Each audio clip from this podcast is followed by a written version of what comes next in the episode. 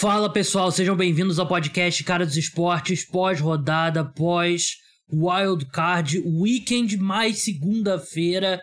A gente teve pela primeira vez um Monday Night Football na primeira rodada dos playoffs. O playbook aqui do, desse podcast é o seguinte: no começo eu vou falar aqui com vocês sobre a vitória do Los Angeles Rams para cima do Arizona Cardinals. Depois eu vou pegar o áudio do podcast pós-rodada de domingo de madrugada e vou colocar aqui no programa.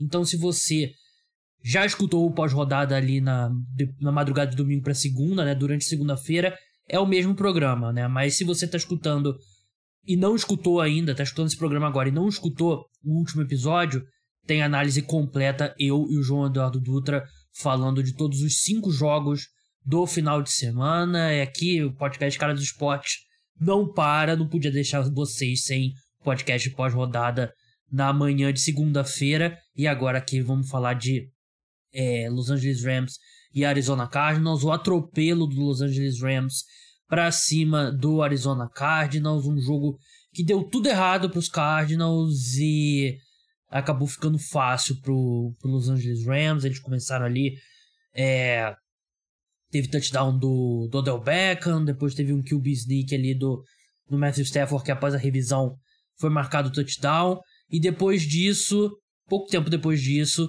uma pick six do Kyler Murray ridícula. Que, assim, em geral, eu acho que foi o pior jogo que eu vi do Kyler Murray como profissional. Ele tava recebendo o sec ali dentro do, da end zone, ia ser um safety, ele se livra da bola de qualquer jeito, a bola acaba é interceptada e é retornada para touchdown. Então ali os Rams abriram 21 a 0 e já dava claros sinais de que, o jogo havia acabado. Ainda teve uma bomba de 40 jardas do Odell Beckham passando a bola, né? Que, que foi um lance legal. O Odell Beckham, em geral, teve uma partida muito boa. Apesar dos números dele não serem nada de outro mundo, né? Foi um jogo que os Rams precisaram passar pouco a bola, né? Eles, com um jogo, pelo script do jogo, né? Estavam vencendo por 21 a 0 no intervalo, não precisaram forçar muito a partida e, principalmente com os Cardinals cometendo tantos erros, né? Depois dessa pick six na campanha seguinte, o Kyler Murray lançou outra interceptação, né? Um passe que ali foi um pouco um pouco cedo demais pro James Conner ali num screen, né? Mas ainda assim o James Conner é, poderia ter feito algo melhor, a bola desviou e acaba interceptada. É, então dá para colocar 50-50 essa interceptação, na minha opinião. Mas os Rams não precisaram fazer muito, né? O Matthew Stafford, primeira vitória de, da carreira dele em playoffs, um cara que tentou 17 passes para 202 jardas e 2 touchdowns, né? Então eficiência incrível, um jogo perfeito dos Rams, né? Defesa jogou muito bem, o Aaron Donald jogou muito bem, o todo mundo jogou muito bem, né? E do lado dos Cardinals, complicado, né? Porque todas as críticas aí ao Cliff Kingsbury e tal, que os times dele sempre caem na reta final. A equipe até teve aquela partida muito boa contra o Dallas Cowboys, que parecia que a, poderia ser o início da recuperação, mas aí eles perdem para o Seahawks da forma como foi e agora são atropelados por outro rival de divisão e dessa vez nos playoffs. Um jogo que eu, eu, sinceramente, eu acreditava que os Cardinals iam conseguir superar esse negócio de ah, o time que perde fôlego, que cai na, de rendimento. Mas o Kyler Murray, ele jogou como um quarterback jogando seu primeiro jogo de playoff e foi muito mal. De novo, provavelmente a pior partida que eu vi o Kyler Murray jogar. É um ponto importante. É talvez eu tenha. Não, não subestimei, mas eu acreditava que os Cardinals poderiam sobreviver à lesão do DeAndre Hopkins. E eu, eu também não acho que dá para colocar todas as. Todo, colocar todos os problemas dos Cardinals na conta da ausência do DeAndre Hopkins. Mas a questão dele é que você coloca o Hopkins como wide receiver 1 e aí você tem Christian Kirk, Rondell Moore e AJ Green, principalmente AJ Green, jogando papéis que eles se encaixam melhor. Nessa altura da carreira, o Green não tem condições de ser o wide receiver 1 da equipe, né? Mas aí todos esses caras têm que jogar num papel acima do que a capacidade deles no momento permite, né? Então, o corpo de wide receivers dos Cardinals, que era a força da equipe, virou um problema. E o quarterback não consegue acertar mais nada, né? Não tô, não tô falando que ele não consegue acertar mais nada apenas por causa dos wide receivers. Ele não acertou mais nada porque o jogo dele foi péssimo, errou muitos passes por muito e tomou decisões erradas, então um jogo muito ruim do Kyler Murray. Claro que o Cliff também não fez tantos favores assim para ele, mas sinceramente eu não, não sei, foi um jogo que nada funcionou pros Cardinals, né? É um jogo que eu vou querer rever durante a semana para poder analisar melhor o que, que deu errado, principalmente aquele primeiro tempo, mas claramente assim, os problemas dos Cardinals que eles vinham tendo, acho que de final de novembro para cá, eles se acentuaram mais. E normalmente é isso, né? Um time ruim vê seus problemas se acentuando mais num jogo importante contra um bom time. Do lado dos Rams, eles vão enfrentar o Tampa Bay Buccaneers agora, um time que eles já venceram na temporada. Foi em. Não lembro se foi outubro. Acho que foi outubro. Venceram bem, né? Mas há muito tempo. É um time que eu vinha falando aqui que eu não confiava por conta do Matthew Stafford e ainda tenho desconfiança contra o Matthew Stafford. Ele não foi exigido hoje. Contra os Bucks será exigido e não dá para confiar que ele não vai cometer um, vai lançar uma pick six, vai ser interceptado múltiplas vezes, mas assim, os Rams chegam com moral pro jogo contra o Bay Buccaneers, né? É um jogo, vai ser um jogo de verdade em Tampa e a forma como a defesa jogou nesse nessa segunda-feira dá para ver, ainda mais pensando que os, os Bucks possam ter problemas na linha ofensiva com a possível ausência do Tristan Wirfs, pode ser um jogo sim, eu acho que é um jogo bem equilibrado. Bem, como eu falei, vou passar agora para a segunda parte do programa, né, que é o programa de domingo para segunda-feira, que em que eu e o João falamos de todos os jogos da do final de semana, lembrando promoção valendo um sorteio de um Pix de 50 reais durante o, a, durante o programa, durante a próxima parte. Vai ter um momento que eu vou explicar como é que faz para concorrer. É bem simples. Você concorre ao sorteio de um Pix de 50 reais. Então, vamos lá para o resto do programa. E se você já escutou o programa anteriormente, muito obrigado por ter escutado o podcast Cara dos Esportes. Até a próxima. Podcast Cara dos Esportes é um oferecimento do programa de apoiadores. Se você curte o meu trabalho e quer dar um suporte para o programa continuar no ar e também ter acesso a muitos conteúdos exclusivos. Tem o um link na descrição, planos a partir de 10 reais. Mas vamos para os jogos, vamos começar com Las Vegas Raiders e Cincinnati Bengals, jogo que abriu o, o sábado. Jogo que começou a parecer que os Bengals iriam atropelar. Começou muito bem a conexão com o Joe Burrow, o Jamatisse. Jamatisse teve alguns drops ali no começo, né? mas o Joe Burrow começou perfeito, assim como ele vinha sendo antes da semana 18 que ele, que ele descansou, né? Não entrou em campo. É, teve um momento ali que parecia que os Bengals poderiam ter matado o jogo e não mataram. Eu falo especificamente da câimbra mental do Peyton Barber naquele kickoff que ele, ele tentou. A bola ia sair, mas ele tentou pegar a bola com os dois pés no chão para garantir que ia sair. Os Raiders começaram um ataque no, no meio de campo, né, de 40, mas ele acabou pegando a bola com os dois pés no chão e os Raiders começaram dali de duas jardas. Antes disso, na campanha seguinte, teve o fumble sofrido pelo Derek Carr nas mãos do Trey Hendrickson. Então, duas, duas situações ali que os Bengals poderiam ter matado o jogo, mas eles chutaram um field goal, eles chutaram dois field goals, né, um após cada campanha dessa do dos Raiders. E foi meio que, na minha opinião, quero saber a sua opinião também, João. Foi meio que a tônica da partida. Eu achei que foi um jogo que os Raiders tiveram chance ali de empatar no final, muito por conta dos Bengals não sabendo, como o Maestro Júnior falou, né? Girar a faca. Porque teve essas oportunidades, aí depois os Bengals foram para um, um field goal numa quarta para polegadas e, enfim, não souberam matar o jogo. E quase custou a eles. É, verdade, os Bengals chutaram quatro field goals nessa partida e os quatro dentro da linha de 30 jardas, também três na red zone. Então é a equipe tá conseguindo chegar lá, mas não tá conseguindo matar as campanhas. Isso permitiu os Raiders voltarem no final.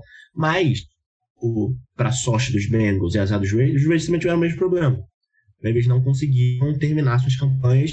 Também chutaram quatro field goals. Então é duas equipes que estavam conseguindo se mover no ataque, estavam conseguindo chegar até a, até a área mais perigosa do campo, mas talvez por um pouco de falta de ousadia dos técnicos ou uma, uma inexperiência mesmo de playoff, lembrando, a primeira partida de playoff do Joe Burrow, a primeira partida de playoff do Derek Carr. Então, é, as equipes acabaram é, fazendo três pontos ao invés de sete. E isso acabou sendo a diferença no final. É, as equipes estavam mesmo no field goals e a diferença foi um touchdown só. Aí vai ter torcedor dos joelhos que vai falar que é o touchdown, que a arbitragem parou a jogada no meio, mas deu o touchdown pro Tyler Boyd mesmo assim. Mas ainda assim, os Bengals pareciam ter o jogo controlado e deixaram isso, acabaram, deix, acabaram deixando os joelhos voltarem mais pro final. Mas é uma partida é, bem, bem cara mesmo, de dois times bons, mas que estão estreando em playoff. Verdade, assim, a sensação que eu tive é que uh, o, os Bengals poderiam ter jogado muito melhor do que eles jogaram, né? Os Raiders eu não sei se tem muito caminho para melhorar essa versão atual do elenco, mas é o que você falou, né? A experiência conta. E você falou da arbitragem. Sim, tenebrosa a arbitragem, né? E pros dois lados eu achei que foi muito ruim, né? Achei, achei que nesse ponto é, ela foi justa, né? Porque teve erros ali pros dois lados. Desse lance do touchdown, é, assim, pela letra da regra, os Raiders foi, foram prejudicados, porque quando há um apito, tá bem claro na regra, quando um árbitro apita de forma errada durante uma jogada, quando a jogada ainda tá acontecendo, a jogada tem que parar. Só que assim, o apito, a bola tava viajando já pro Tyler Boyd. E. E era um apito errado. Era um apito errado. Vamos deixar isso claro. E no. Assim, você me disser, me disser que ah, os Raiders pararam e por isso foi o touchdown porque apitou. Eu acho que não. Assim, mesmo que o, aquele, aquele apito não tivesse acontecido, teria sido touchdown da mesma forma, né? O Tyler Boyd, ele tava conseguindo te marcar ali no fundo do campo e tal. Mas pela letra da regra, você pode discordar da regra, mas pela letra da regra, aquele touchdown deveria ter sido anulado. Sim, sim, é, foi uma jogada completa de erros, né? Porque teve o apito, então tem que parar a jogada, mas o apito estava errado, porque o jogador não tinha saído de campo. O touchdown teria que ser validado se a arbitragem não tivesse apitado. Apitado por quê? Porque ele achando que o Joe Burrow saiu de campo. Imagino eu, né? É, e, Mas... nem, e nem passou relativo. Passou não tão perto assim, né? Ele. Foi bem claro, assim, na, vendo na hora, quando eles. É, é... Os, a defesa dos Raiders vai dar aquela, aquela desculpa do jogador de futebol. Quando o bandeirinha levanta a bandeira, é. mas o árbitro não apita. É, mas. Assim, assim, a gente parou na jogada. Eu acho que, mesmo que não tivesse aquele apito, e claramente os jogadores do Raiders reagem ao apito, mas assim, a bola já estava no meio do caminho pro Tyler Boyd, né? É... Ali faltava. Se eu não me engano, se eu não me engano, era o Nate Hobbs que estava na, na cobertura dele. É. Acho que era o 25. É, o Nate Hobbs claramente para, mas ele tava, já estava bem longe do é. Tyler Boyd quando ele para. É, mas assim, pela regra, foi um touchdown que deveria ter sido anulado. É... Eu achei que os Bengals foram o melhor time, venceu o melhor time, mas isso tem que ser. É... Tem que ser falado, né? Porque eu acho que o torcedor dos Raiders merecem pelo menos esse, esse reconhecimento de que esse lance realmente foi muito importante.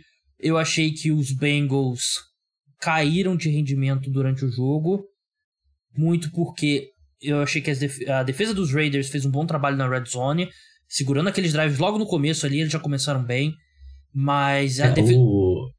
Eu acho que o principal ponto para o jogo ter sido disputado é o drive logo após o fumble do, Sim, do Derek Carr. Porque ali 7 a 3 é um fumble e a bola já estava na cara do gol ali. Uhum. Ali, acho que a maioria das pessoas pensou 14 a 3 Você diria que jogo. o Derek Carr no campo de defesa ele chutou o chão? Ele chutou o chão, só que o Diego Alves pegou a bola dessa vez. O Diego Alves defendeu. É... E realmente foram dois drives importantíssimos.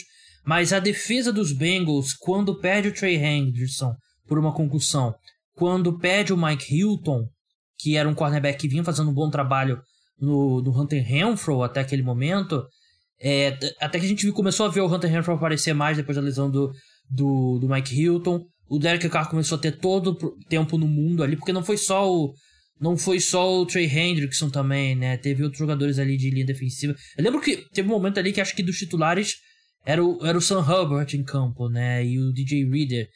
O DJ Reader. Não. Agora me, me confundi aqui quais jogadores saíram, quais é, ficaram. Mas... Acho que o Job tava jogando. É, o Job. Ele que. Ele saiu, se não me engano. Ah, enfim, o principal era o Trey Hendrickson que saiu e. É, prejudicou bastante o a. Melhor jogador da defesa do Cincinnati Panthers. Concordo. E prejudicou a rotação ali da, da equipe. Mas é.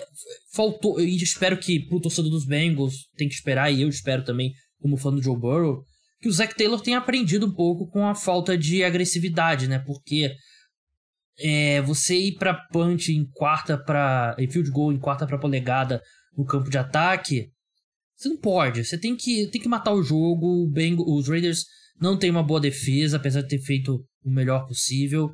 Mas, assim, algum, por exemplo, o jogo contra os Ravens foram ultra agressivos, né? Foram. arriscaram quartas descidas, mesmo quando tava na frente do placar e tal. E foi o momento que a equipe jogou o seu melhor futebol americano. E eu achei que nesse ponto, em termos de estratégia, a equipe regrediu um pouco esse jogo contra os Raiders, mas a questão do peso de ser a primeira partida, primeira vitória desde 1991, eles eu não era nascido quando os Bengals venceram um jogo de playoff pela última vez, mas mesmo assim, pode não ter sido o Joe Burrow da semana 16 e semana 17, mas eu achei que ele foi incrível, não sentiu peso, muito preciso, esticando jogadas, encontrando o Jamar Chase, o CJ Uzoma, é, eu achei que foi uma partida fantástica do Joe Burrow. Não parece um cara que estava no primeiro jogo de playoff dele.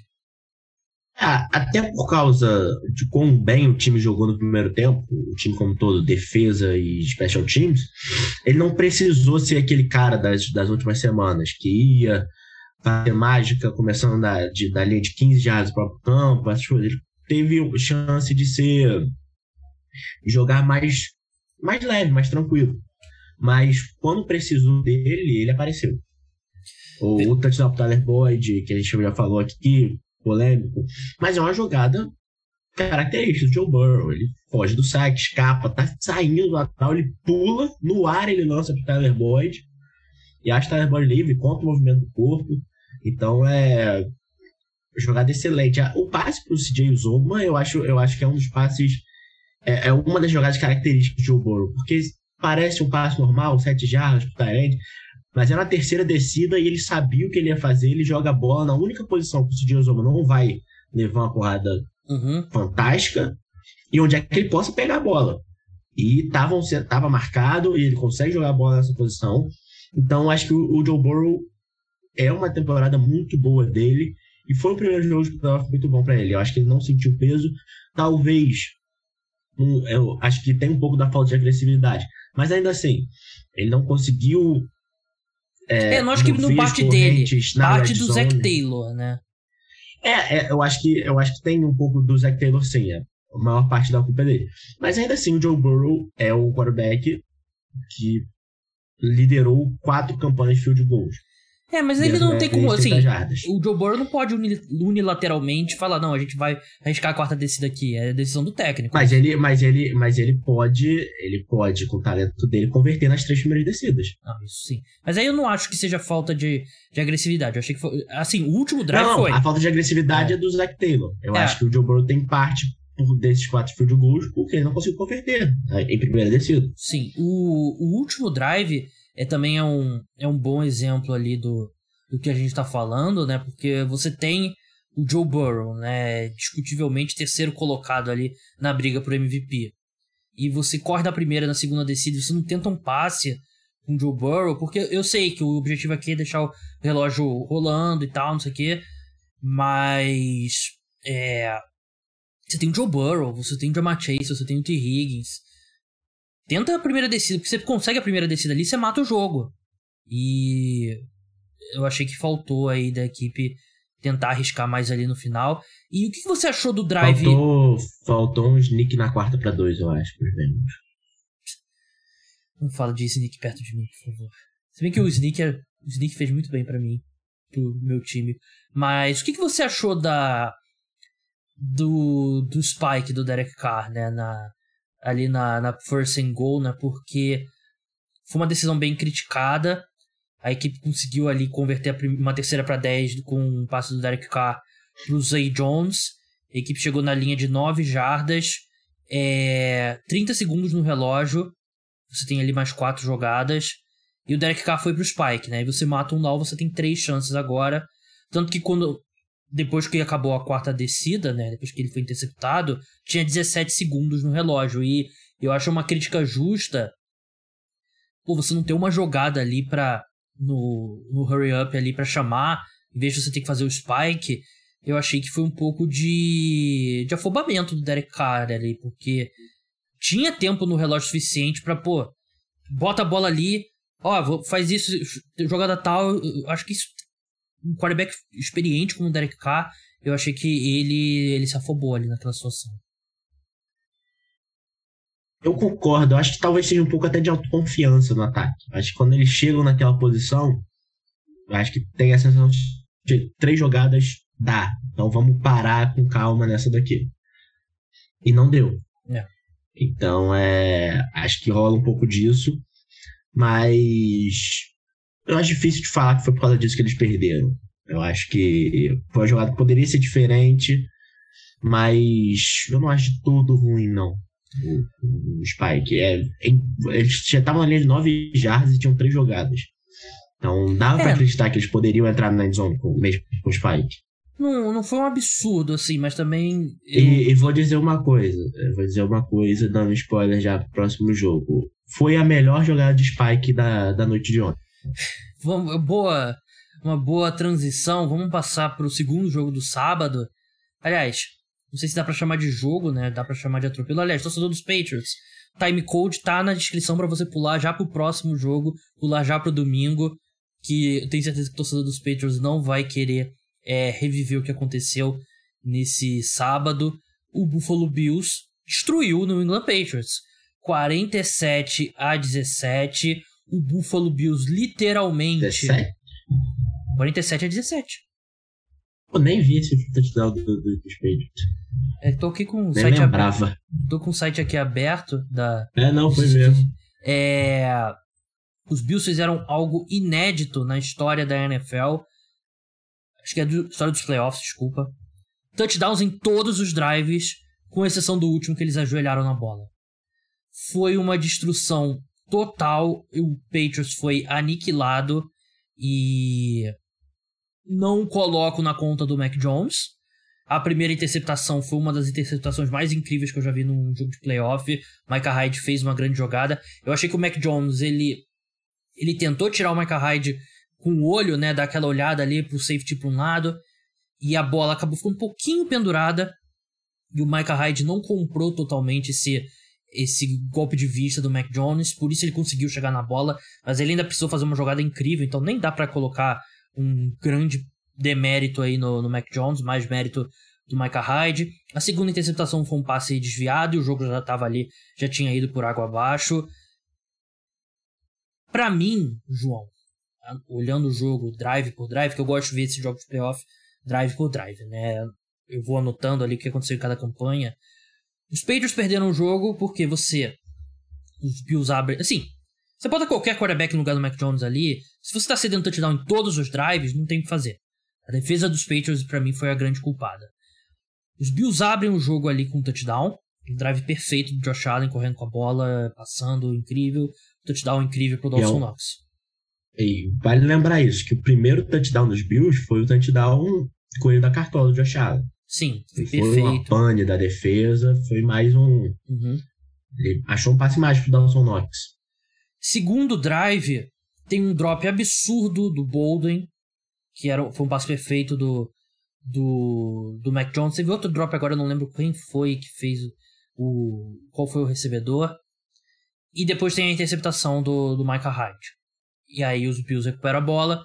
Outro drive absolutamente perfeito do Josh Allen. Termina com o touchdown do Dawson Knox também.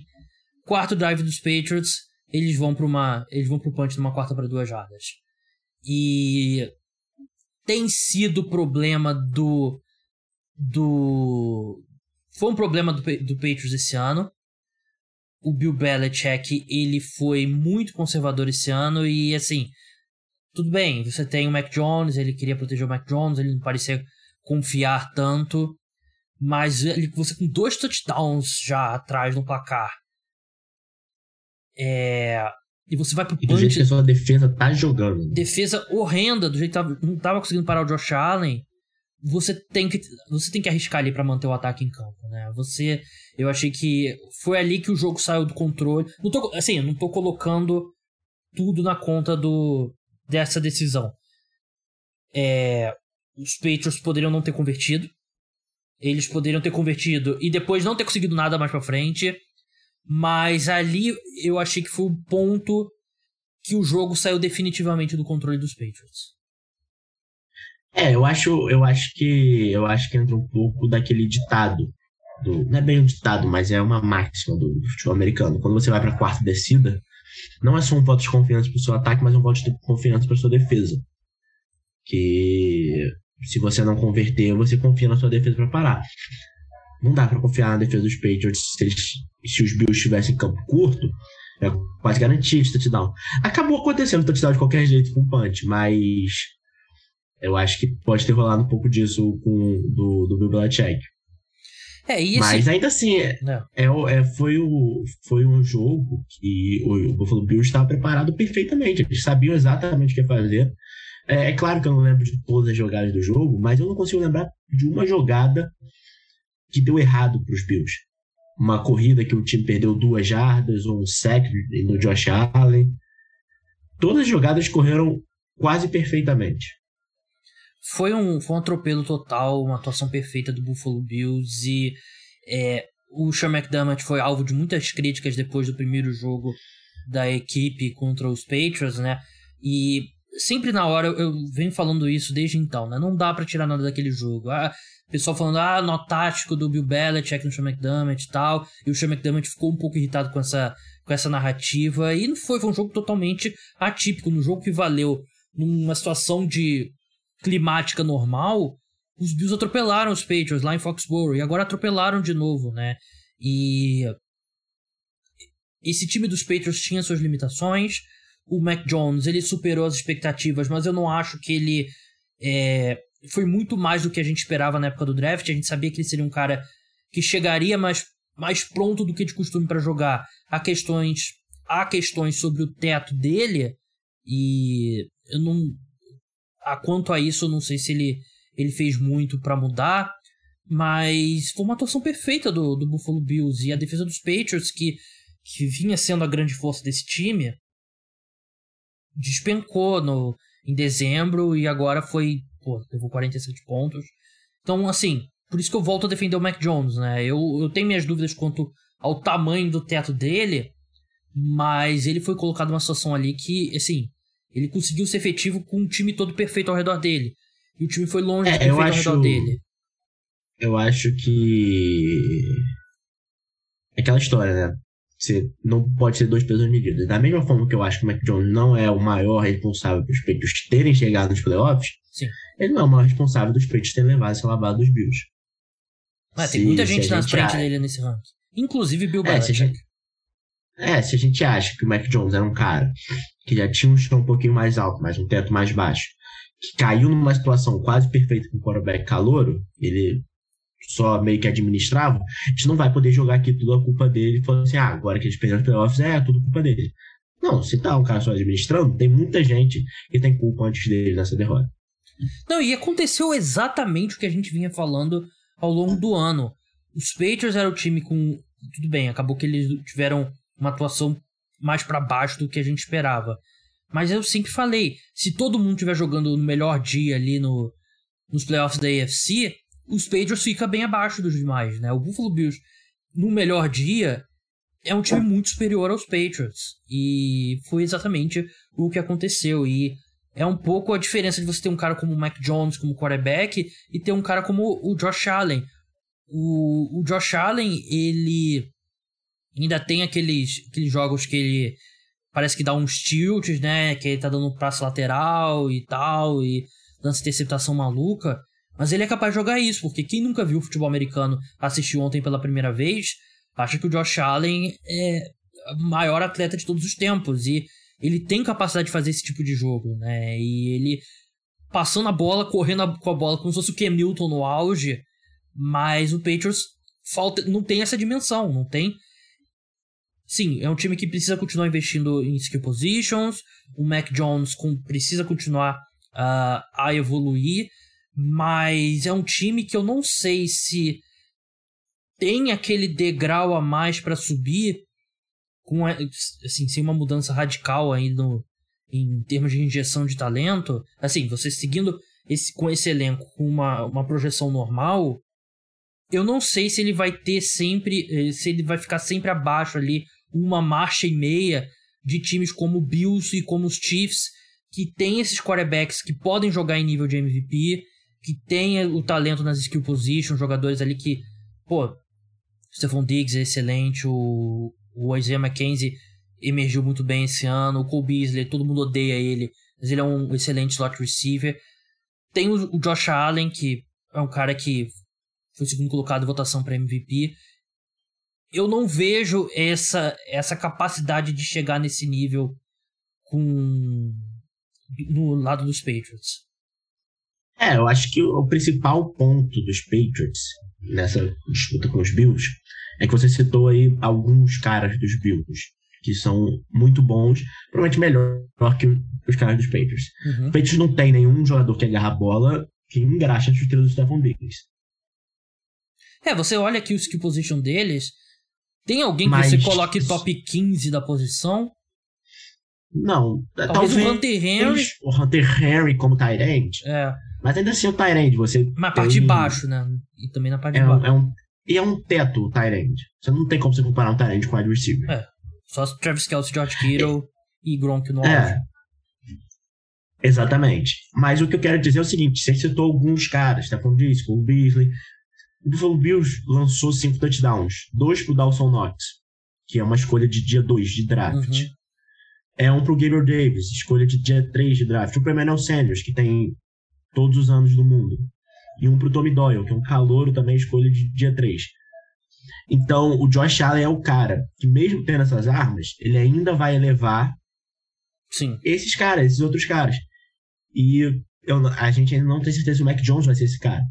A gente Sim. tá falando aqui que o Mac Jones tem que ser posto numa situação melhor. Sim.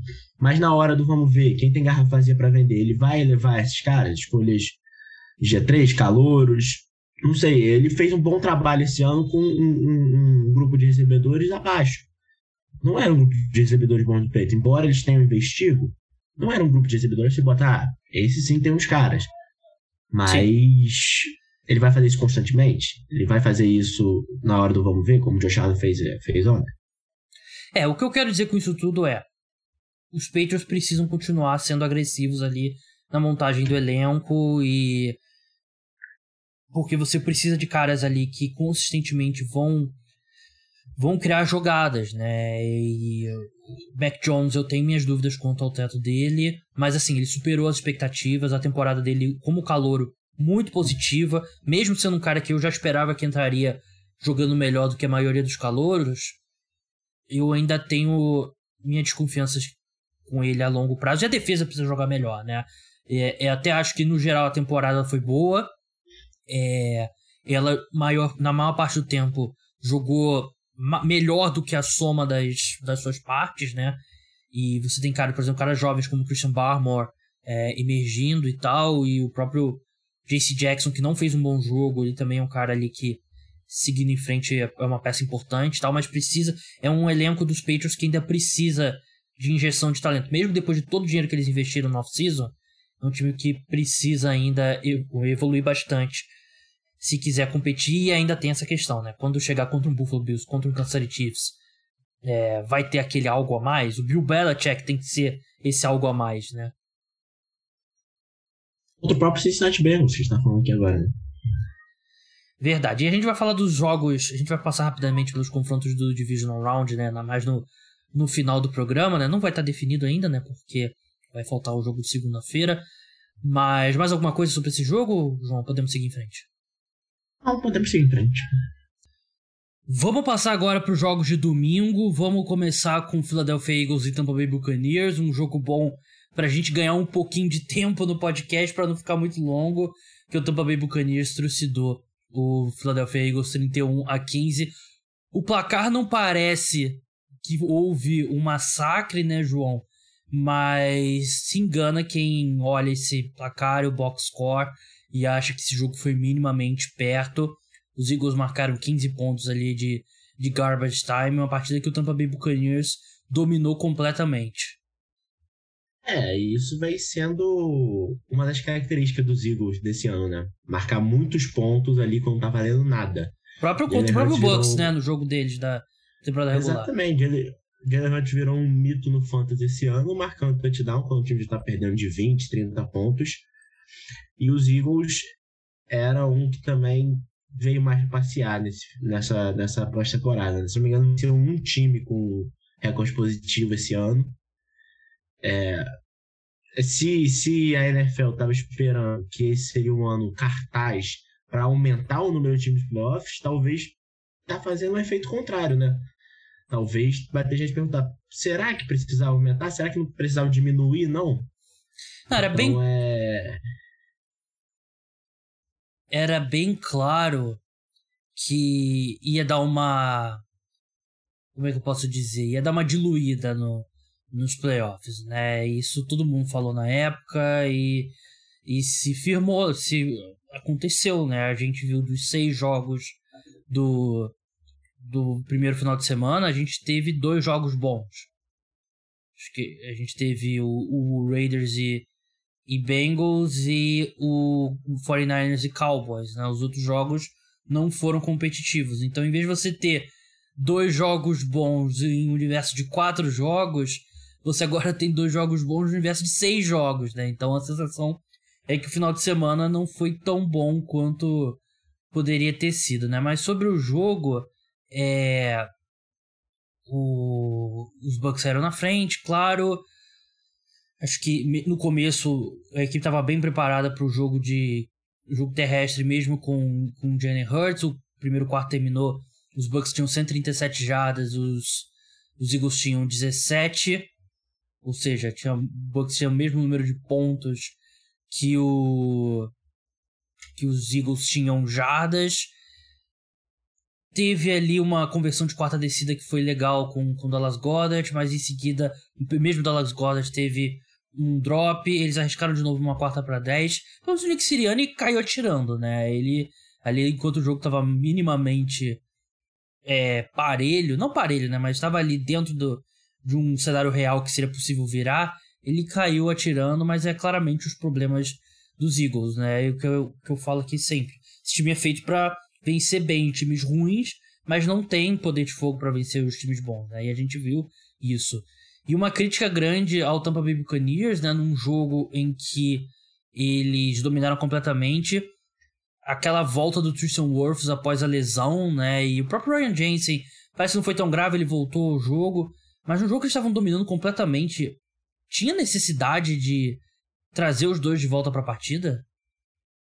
É, e o, o Tristan Wirfs claramente sem condição de voltar. Ele volta Primeira no snap seguinte. Ele voltou, é, ele sofre o. Ele já tá caído é. no chão de novo. É, tem poucos jogos que seria aceitável ele voltar. Talvez só um Super Bowl, uma final de, de conferência. Mas do jeito que ele tava, é até um perigo.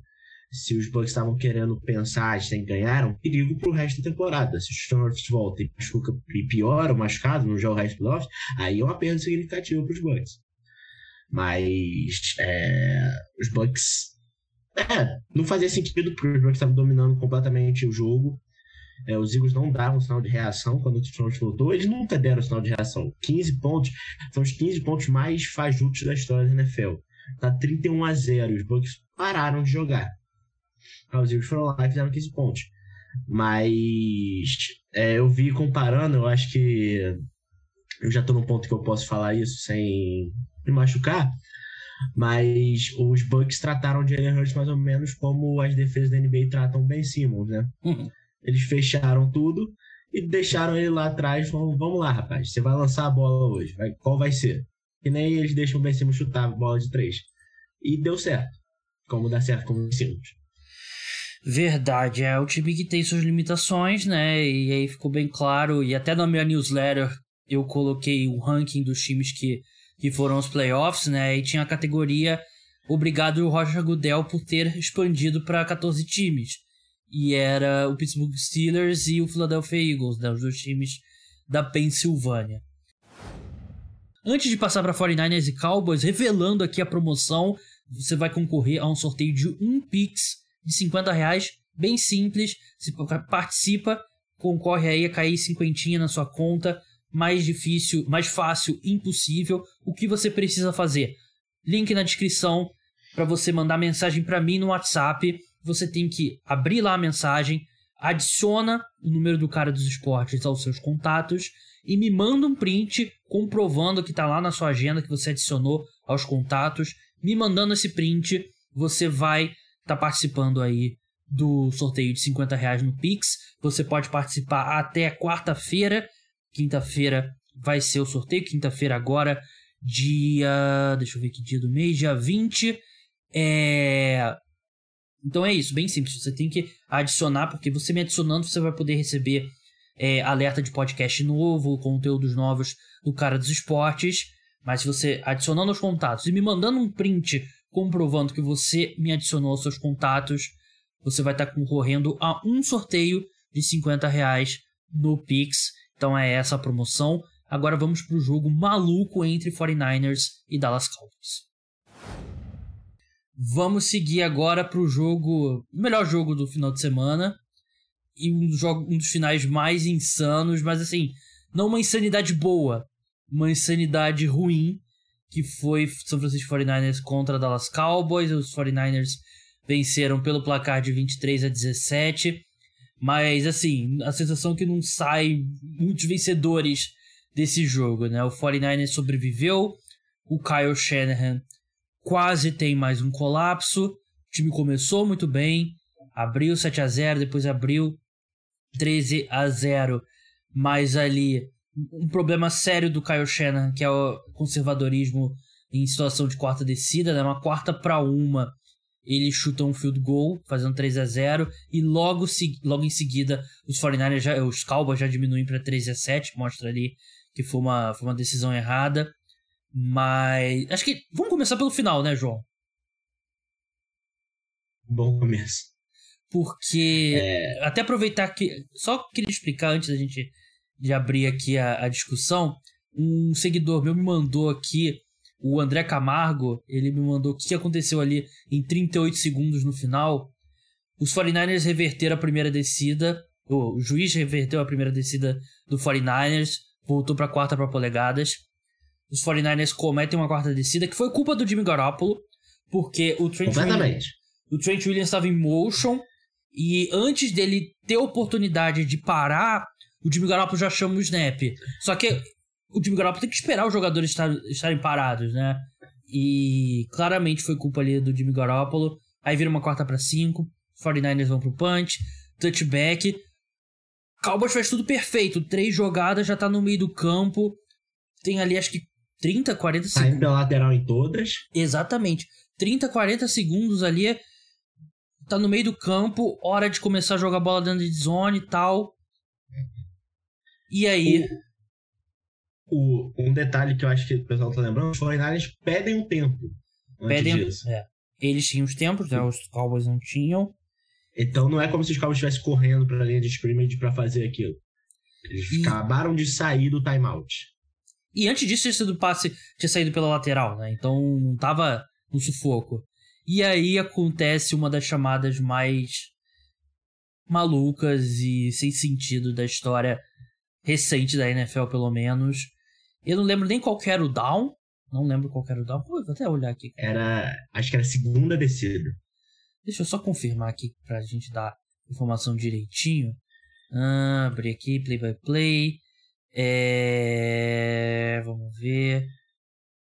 Ah, não, tô, tô no drive errado foi uma segunda para uma jarda. O, na linha de 41 jardas do campo de ataque já. E o Cowboy chama um QB draw. O que, que é o QB draw? É uma jogada que o quarterback recebe o snap, ele dá aqueles dois passinhos para trás, fingindo que vai pro passe e corre com a bola. Os Cowboys não tinham tempo para pedir. E o QB draw, pela sua natureza, é uma corrida pro meio. Então, o QB Draw é uma corrida pelo meio. Você não tem como fazer um QB draw pra fora. Porque você vai fazer. Não dá tempo. Você vai sair pra um lado. É. def- Só tem como fazer o QB É o- draw. É. O QB draw é chamado de draw, porque como assim como uma corrida draw, é finge que é um passe. É. Por que, que você finge que é um passe? Pra abrir o meio. Exatamente. O pessoal, opa, ele vai passar, vamos marcar todo mundo normal, e o Uhum. meio abre. Que nem o, tem o running back draw, Sim. o quarterback finge e dá pro running back. O Mike McCarthy confirmou que foi essa chamada, porque na hora eu até fiquei em dúvida. Pô, será que o deck improvisou? Não. Ele correu com a bola. O objetivo ali era avançar mais uma vez, ajoelhar, dar o spike na bola, tempo que fosse sobrado, ia dar mais uma jogada, mas eles iam estar ali mais próximos da end zone. Só que o Dak Prescott, ele corre um pouco mais do que ele deveria, ou seja, ele gasta mais tempo, e na hora de acelerar ali o processo para dar o spike, ele dá a bola na mão do center. E o que acontece? O árbitro tem que botar a bola no chão. Não pode, a jogada não pode começar com o jogador do time botando a bola no chão e depois a bola saindo. Não pode. Senão virar a zona. O, exatamente. Botar a bola onde quisesse. É, vira pelada de futebol americano na praia. O deck, ele, se ele desse a bola na mão do árbitro, o árbitro ia correr, botar a bola no chão, sair o snap, spike, provavelmente teria tempo pra fazer mais uma jogada. Mas eu quero voltar a esse Sim. ponto depois. Mas como ele bota a bola no chão, ele ainda esbarra com o árbitro, dá uma confusão, o árbitro vai lá, bota a bola no ponto certo, sai o snap, mas não deu tempo. Acabou o jogo. Vamos por partes. Eu quero saber sua opinião sobre isso também, João. A gente conversou um pouco fora de ar, fora do ar sobre isso, mas eu quero saber sua opinião depois de tempo pra refletir.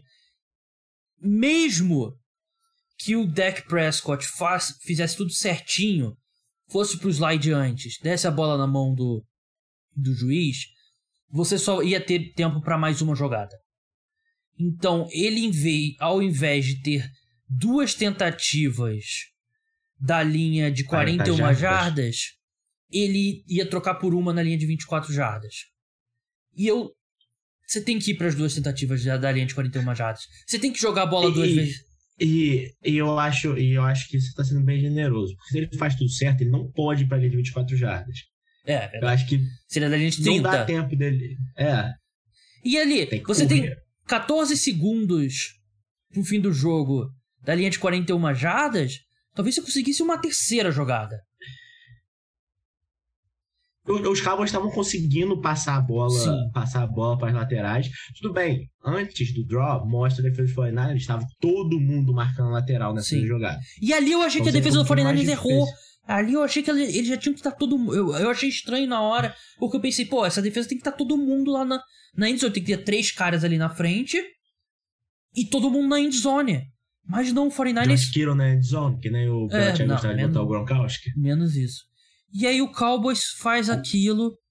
Assim, pra mim foi um erro. Mesmo que desse certo, teria sido errado. Eu prefiro ter os dois, ou talvez três tentativas, três tentativas da linha de 40 jardas, do que ter uma só da linha. Vamos ser sinceros. Vamos ser. Vamos ser.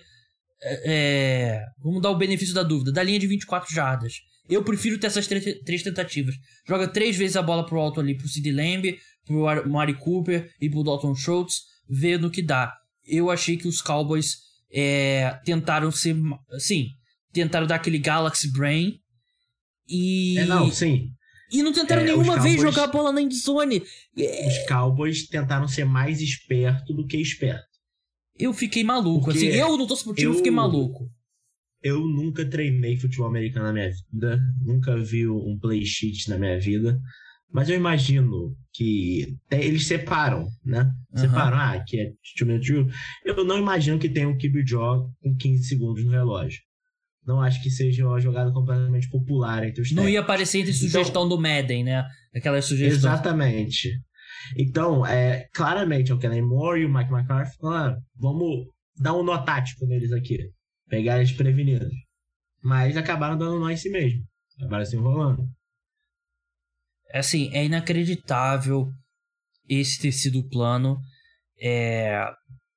Assim, o Jerry E- Jones já falou que foi a derrota mais dolorosa que ele se lembra como o comando dos Cowboys e disse que com a coleção de jogadores que, ele tem, que eles têm, eles precisavam Isso fazer.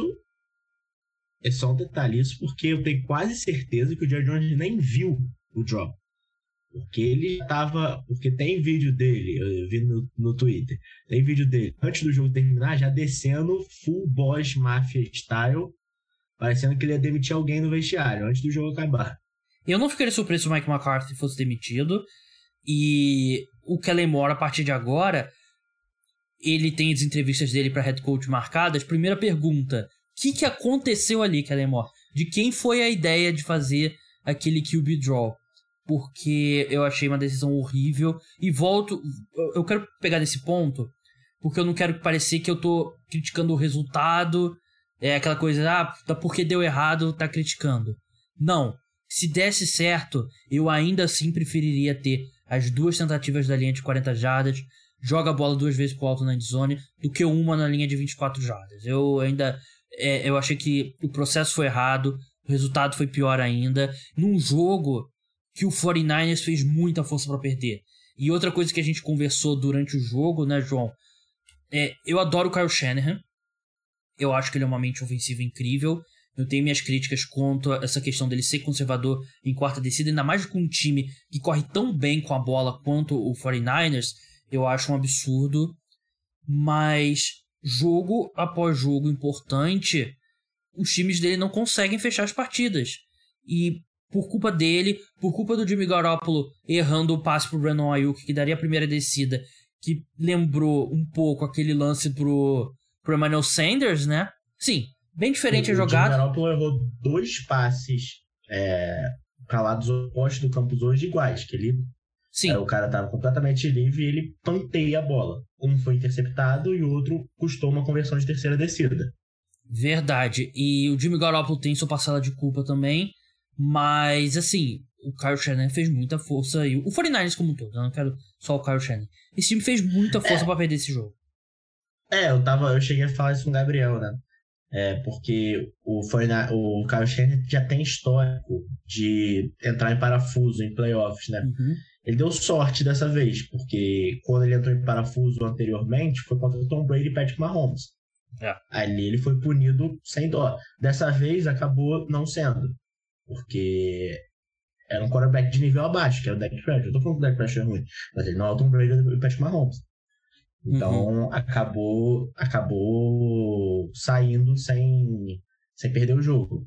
Mas é um time que que, pô, a, aquela conversão de quarta descida, que eu, eu acho que é culpa do Jimmy Garoppolo, porque ele não pode fazer, ele é o quarterback, ele não pode fazer snap se tiver alguém se mexendo. Sim. É culpa Tinha dele. tempo pra pedir. Mas assim, acho É. que naquele ponto ali, ele entrou, ele se afobou. Porque claramente a Sim. jogada era, era esperar o Trent Williams parar e chama. Mas ele se afobou. Mas, mas você não. Eu também passei essa sensação, que a gente falou do, do Dallas Cowboys, que eles queriam ser mais esperto que o esperto. Precisava o Trent Williams entrar em, em motion ali? é, o Era uma melhor. quarta para um centímetro.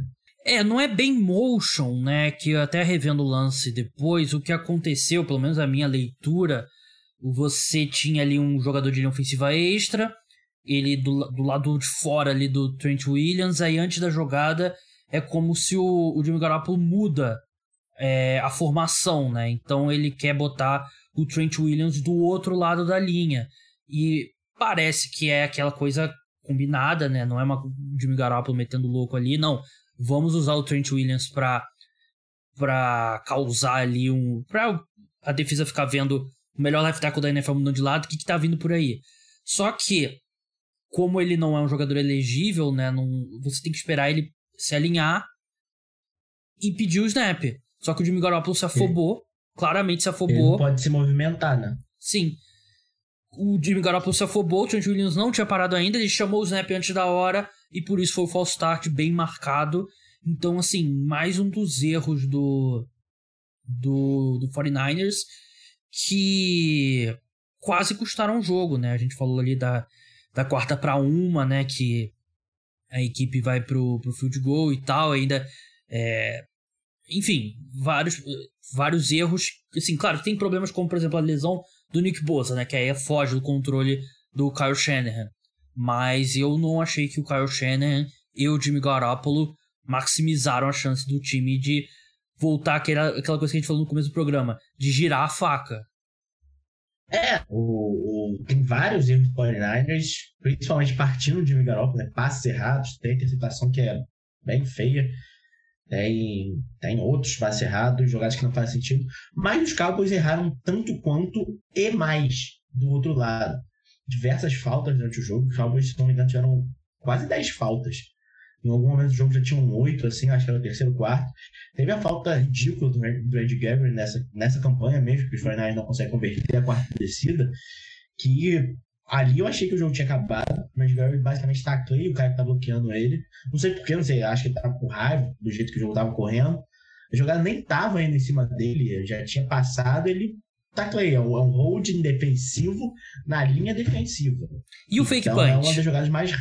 É, é o, é o, tem o fake punch. Que, nossa senhora, que, que eu, eu, não entendi nada. Veio, você postou a foto e, e veio na mente na hora o lance do Indianapolis Colts. Converteu o fake punch, legal. Sai de campo, time do punch e volta normal. Então. Por que, que eles alinharam? Por que, eu... que o Brian Anger agora virou, virou wide receiver? Eu não lembro qual foi o time. Eu acho que foi o Arizona Cardinals. O objetivo do Cowboys parecia ser o seguinte: eles, eles converteram o fake punch, né? O, o punter da equipe completou o passe. E isso já aconteceu, o Cardinals fez isso, né? O que, que eles fazem? Mantém o time. O... Eles fizeram numa outra situação, não era essa de fake punch, não. Mas o que, que os Cowboys queriam fazer? Eles mantêm o time de punch ali. O objetivo é causar confusão lado do 49ers. Eles esperariam ali para a última hora para tirar o time de campo de special teams, voltar ao ataque e aí obrigar. Aí o 49ers tem que substituir. E tentar nessa confusão ou fazer o 49ers pedir um tempo. Ou fazer a defesa. Confundir a defesa, porque ela vai ter menos tempo ali para alinhar e tal, não sei o quê. Pra causar confusão. Só, calma aí. Sim. Eu tô vendo o que você quer falar, mas deixa eu terminar essa explicação aqui. É. Só que os Cowboys demoram muito para tirar o time de special teams de campo. E quando eles tiram, quando você substitui 11 jogadores, e o 49ers estava com a defesa em campo, quando, o 49, quando eles foram pro, pro fake punch, eles estavam com aquela formação ali, que é mais ou menos assim, ah, a gente tá com uma formação, se vocês forem pro fake punch, a gente tal, isso aqui, não deu certo de qualquer forma. Só que quando eles substituem, a arbitragem tem que parar, tem que, o árbitro sobe na bola ali e tem que dar oportunidade do outro time substituir. Só que, se o time demora, se o ataque demora muito a, a a fazer substituição, não importa se o relógio estiver acabando. Tem que dar um tempo para a defesa é, igualar, né? Fazer a substituição. E se o, nesse processo o relógio acabar, é delay of game no, no ataque, porque foi culpa do ataque. Porque sabe que precisa dar tempo hábil para a defesa igualar ali quando você faz a, a substituição. Então, assim, foi primeiro uma jogada boa, né? Um fake punch ali que converteu seguido de uma cãibra mental total ali, que nessas tem que colocar a culpa, a culpa na, na comissão técnica, né? Porque eles têm que fazer que, que o special team saia mais rápido, saia com tempo hábil, para eles poderem chamar a jogada com ataque depois. Exatamente, isso que eu ia falar. É, tudo bem que eles tinham essa ideia, ia trocar os jogadores fornários, mas eles são obrigados a deixar os fornários trocar se eles trocarem. Uhum. Então, eles iam ter que esperar, e no momento que chegou a 15 segundos, ainda tinha ficado, eu tava vendo isso na transmissão, saíram 10 caras de especialista e ficou um para trás. E ele saiu correndo depois. Aí, não vai dar tempo de fazer isso tudo, não. E... É, ali passou a sensação, passou a sensação daquele, daquele cara que não tem tanta voz na firma e dá uma acertada. E por uhum. causa que ele deu essa acertada, fala assim: ah, agora, agora eu sei de tudo, vamos mudar tudo e começa a fazer um monte de besteira. Porque na hora que converte o fake punch, dá pra ver o técnico especialista do Dallas Cowboys, grandão na sideline. É isso aí, é nóis! Ele tava lá já do lado do Mike McCarthy. Aí ele, ah, eu não sei se ele falou assim, não, não, deixa, vai dar certo, vai dar, confia, confia. Mike McCarthy tava, foi um jogo completamente que o Mike McCarthy falou assim, ah, faz aí vocês, não vou nem fazer nada aqui não. É, assim, se o Mike McCarthy tinha medo de perder o emprego pro pro Kellen Assim, o Kellen Moore não se ajudou, claro. Mas assim, o Mike McCarthy, eu não ficaria surpreso se ele fosse demitido.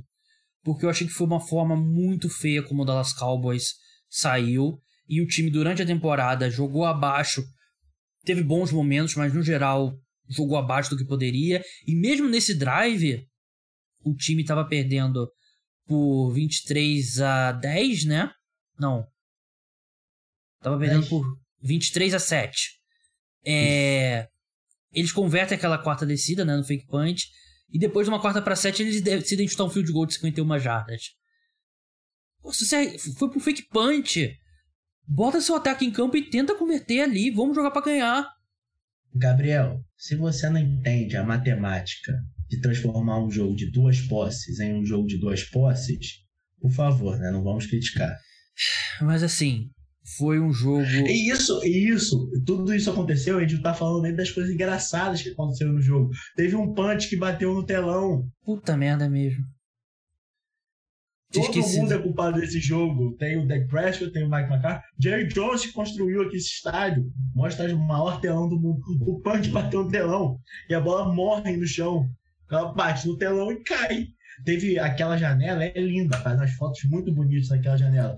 Porra. O Sérgio não conseguiu fazer recepção porque o sol bateu direto na cara dele por causa da janela. Não, foi até uma coisa. Eu não lembro quem que tweetou, né? Que tu faz um estádio. Não só o estádio é leste-oeste, né? Ou seja, o sol fica na cara dos jogadores, mas você mete uma janela, a maior janela do mundo ali.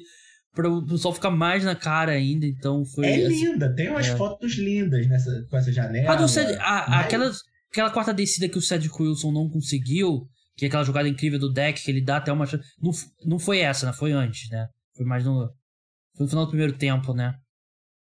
Porque teve uma. que o Jack Prescott lança, aí o Cedric Wilson não consegue agarrar, que ele cai no chão? Isso. Não, isso já foi no segundo tempo já. É, então, é, então tava. Só, é, porque teve aquela quarta. Antes do. Desse drive do 49ers. Eu acho que, que terminou... foi antes é. do, do drive do 49ers que terminou com o punch. Eles porque... acharam que tiveram a chance de volta. Porque teve aquele drive que o, o Cowboys já tava precisando de um touchdown pra virar o jogo. Aí teve aquela quarta descida que os 49ers mandaram blitz. O Dak Prescott faz o possível ali, mas o Cedric Wilson não consegue chegar na bola. É... A bola chega lá. É, mas a Já bola... tropeça é. nele mesmo, né? Exatamente. É, ele tenta ali e tal, aí cata cavaco e não, não consegue. Mas assim, é, seguindo em frente, o 49ers tem que ver o status do Nick Bosa, porque a, a saída dele fez diferença nesse jogo. Ele estava jogando muito bem, ele estava conseguindo pressionar bastante o deck e cai bastante essa, essa pressão depois que o Nick Bosa sai de campo. Ele é meio que a Jenga Piece, né? Aquela peça que você tira e meio que desmorona, porque não é uma, não é uma grande defesa em termos de talento, né? Tem um front seven muito bom e o Nick Bosa é disparado o melhor deles, mas... o Fred Warner sai também no final do jogo, né? É, ele chegou voltado pra, durante a partida, né? Então. Mas ele, ele sai ali quando o jogo tava 23 a 10, logo depois da interceptação. Dallas faz o 23 a 17. É. E ainda fica umas séries fora dali. Ali parecia que o caldo podia engrossar pros 49ers. Sim, mas foi assim, no final. Foi um jogo muito divertido, mas não foi um bom jogo assim de nível técnico. Um jogo legal de assistir, mas eu não achei que foi um bom jogo de nível técnico. É eu achava que esse matchup não ia ser bom pro Cow pros Cowboys e realmente não foi. E não foi bom matchup para segurança do emprego do, do Mike McCarthy, mas realmente no final ali. Eu comparei no Twitter aquele assistir uma decisão de pênalti que não é do teu time. torcedor dos Cowboys do 49 estavam malucos, mas você que não torce para um desses dois foi muito divertido ali e assim, esperança pro torcedor do 49ers seguindo em frente é que o Kyle Shanahan meio que tenha. Assim, como ele sobreviveu a essa, né? Ele vai ser mais agressivo. Se bem que também, porra, o cara já, já teve o Super Bowl, já. E. É. Então posso o Super Bowl, né? É, já tá garantido que é contra os Packers, né? Tá garantido que é contra os Packers. O, Caixa, o Caixa tem o número dos Packers, né? É, né? O... Eles são ali da mesma, da mesma galera, né? Carl Shannon. Não, eu digo até agora, esse Packers do Matt LaFleur não viu a cor da bola com os 49ers, se eu não me engano. Teve as duas partidas no ano que os 49ers foram pro Super Bowl com duas lavadas. Se eu não me engano, não jogaram mais depois disso. É, agora eu vou de cabeça aqui. de madrugada no domingo para segunda. Vai ser difícil lembrar. É, é isso mesmo, é 49ers, como foi de 6, né? Vai enfrentar o Green Bay Packers e quem vencer entre Rams. É 4 e 5. É, é, quem vencer entre Rams e Cardinals vai enfrentar o, o Tampa Bay Buccaneers. Lembrando, logo depois de Tampa Bay, logo depois de Rams e Cardinals, vou postar no feed aqui a análise desse jogo. Mas vamos encerrar aqui, João, e vamos ser é, transparente com os nossos ouvintes. A gente deu uma antecipada na gravação porque o Pittsburgh Steelers não estava vendo a cor da bola contra o Kansas City Chiefs. É, depois do começo ruim dos Chiefs, o Chiefs começou muito mal, mas ali fez 21 pontos no segundo quarto e atropelou. A gente está gravando aqui no último quarto a 42 a 21 para o Kansas City Chiefs. E assim, os Steelers. É... Vou cravar aqui, hein? Vou cravar. Não vai hum. virar. Os Steelers não vão virar esse jogo. Isso é claro. Até porque se eles virarem, vocês nunca vão ouvir essa gravação. Eu vou deletar lá e vou gravar de novo. Mas assim. Steelers deu o melhor soco que eles tinham. É, a defesa começou bem. TJ Watt fez o que era possível. Desviou aquele passe que acabou a interceptação. Retornou o fumble para touchdown. Fez o que era possível. O Patrick Mahomes começou o jogo mal. Mas depois esquece. Depois eles acordaram assim parece que resolveram jogar e o Andy Reid pensou, pô, eu acho que eu vou fazer um ajuste tático aqui, ao invés de eu chamar as jogadas ruins do playbook, eu vou chamar as é. boas. E deu certo, parou de chamar wild card, wild card, wild catch. Você dá o, quando é o snap vai direto pro running back, né, e tal. Quando você tem o Patrick Mahomes, isso é muito idiota. E aconteceu o que todo mundo esperava. O, o Kansas City Chiefs atropelou um time muito inferior a eles. Essa, essa talvez me queime depois, mas pelo menos é uma despedida digna do Big Ben, né? Não é um. Foi digna mesmo? Não, é, não lembro o Big Ben antigamente, mas até agora, dois touchdowns, nenhuma interceptação. Eu tô, gente, tá nesse momento, ele tem 147 é. jardas em 34 tentativas. Ah, mas isso aí é até complicado a gente pedir mais dele nesse momento. Nenhum jogo de temporada ele, é. ele, ele, vai terminar a temporada com média de 1,5 jardas por passe tentado. É, é, complicado.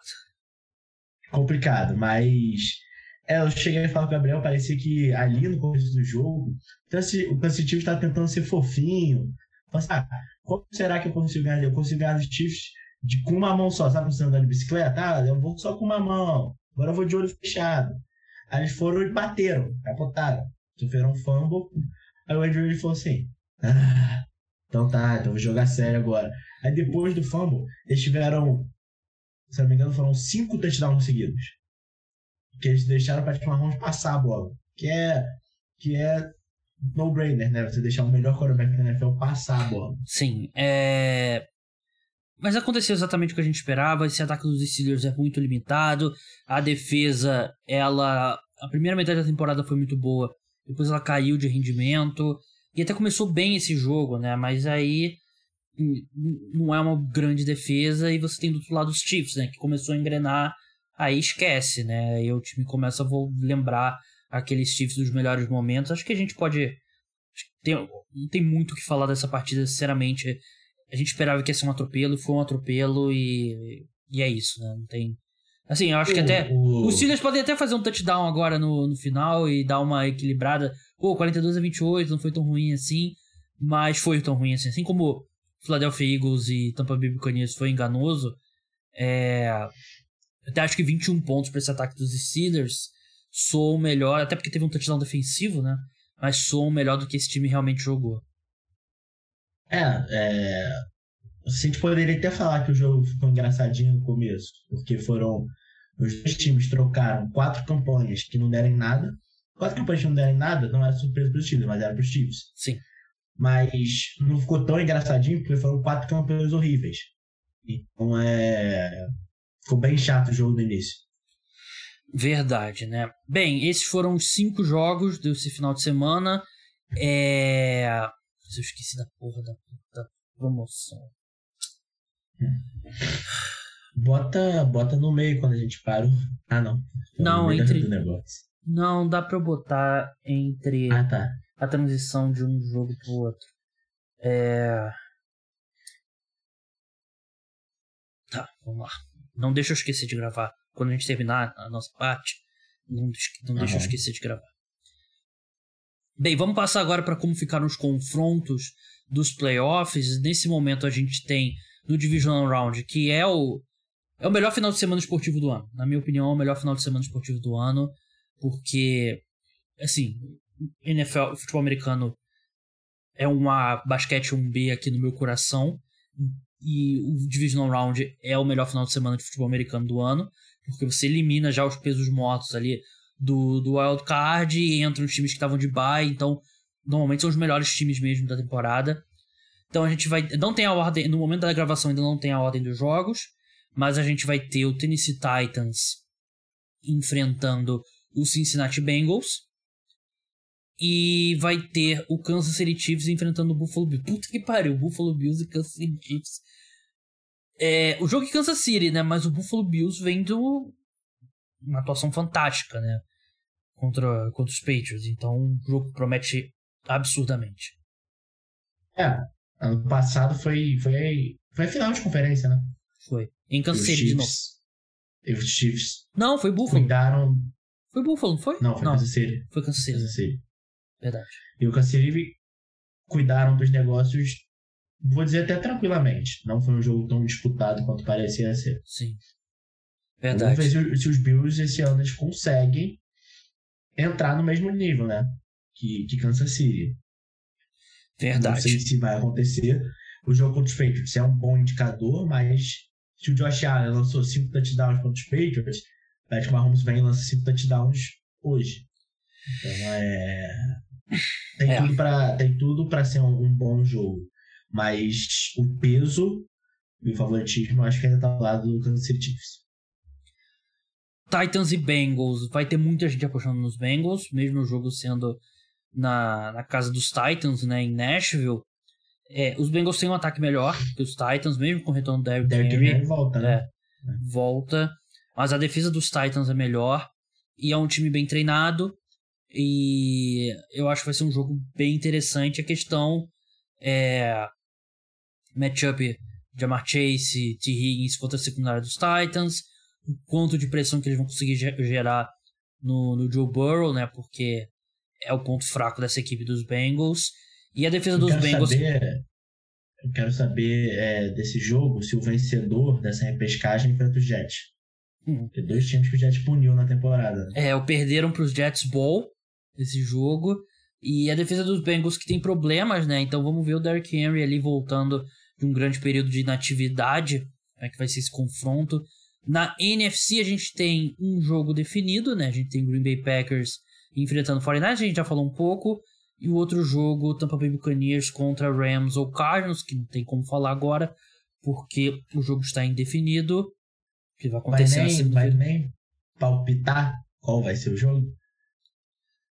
Ah, meu palpite foi Cardinals no, no preview, então mantém meu, meu palpite. Eu vou de Rams, só pra ser contrário. Acho que Rams. É, não, vou de Rams. É, me sinto bem com esse palpite. Cheio de, cheio de certeza, tô vendo ali que você tá bem. É tá confiante no seu palpite, confiante no futebol americano do Los Angeles Rams. Mas é isso, esse é o preview. Esse é o preview aí, falando de preview. Esse é o podcast pós-rodada. Muito obrigado a vocês que escutaram o programa. Boa sorte aos que participaram da promoção. É...